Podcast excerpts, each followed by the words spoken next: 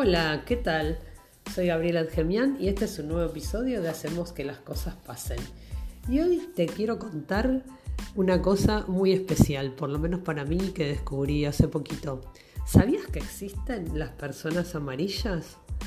Y te quiero contar qué es ser amarillo. Ser amarillo es aquella persona que es especial en tu vida. Los amarillos no se encuentran entre los amigos y los amores. No es necesario verlos seguido o mantener contacto con ellos. Entonces, ¿cómo diferenciar los amarillos de los amigos? ¿Hay alguna forma de saber quién es un amigo y quién es un amarillo? La verdad que sí. Y para eso se necesita un poco de práctica y conocerse uno mismo, sobre todas las cosas. Los amarillos son reflejos de uno en ellos están parte de nuestras carencias y el conocerlos hace que demos un salto cualitativo en nuestra vida. Te pongo un ejemplo. Imagínate que estás en un aeropuerto de una ciudad que no es la tuya, que hay un retraso de dos o tres horas, estás solo en esa ciudad y de repente empezás a hablar con alguien. Al principio parece una conversación trivial, pero de a poco te das cuenta que hay algo entre ustedes, y no hablo de amor o de sexo. Hablo de sentir que encontraste a alguien, un ser desconocido, al que le podés contar cosas muy íntimas y te das cuenta que te comprende y te aconseja de forma diferente y especial. El avión va a despegar, así que te separas de esa persona, en el mejor de los casos intercambias los celus y obvio te dejas de ver. A esa persona no se la puede considerar un amigo.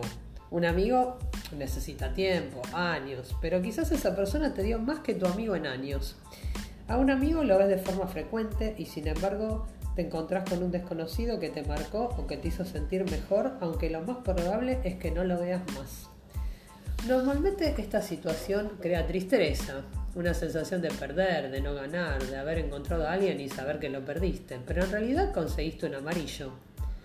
Seguro te estarás preguntando, ¿un amarillo es un desconocido que me comprende?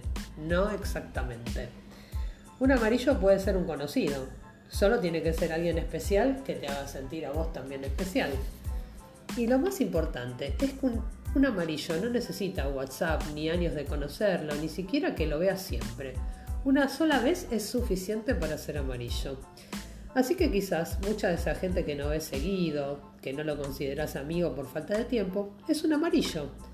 Amarillo es la palabra que define a esa gente que te cambia la vida mucho o poco y que quizás vuelvas o no a ver.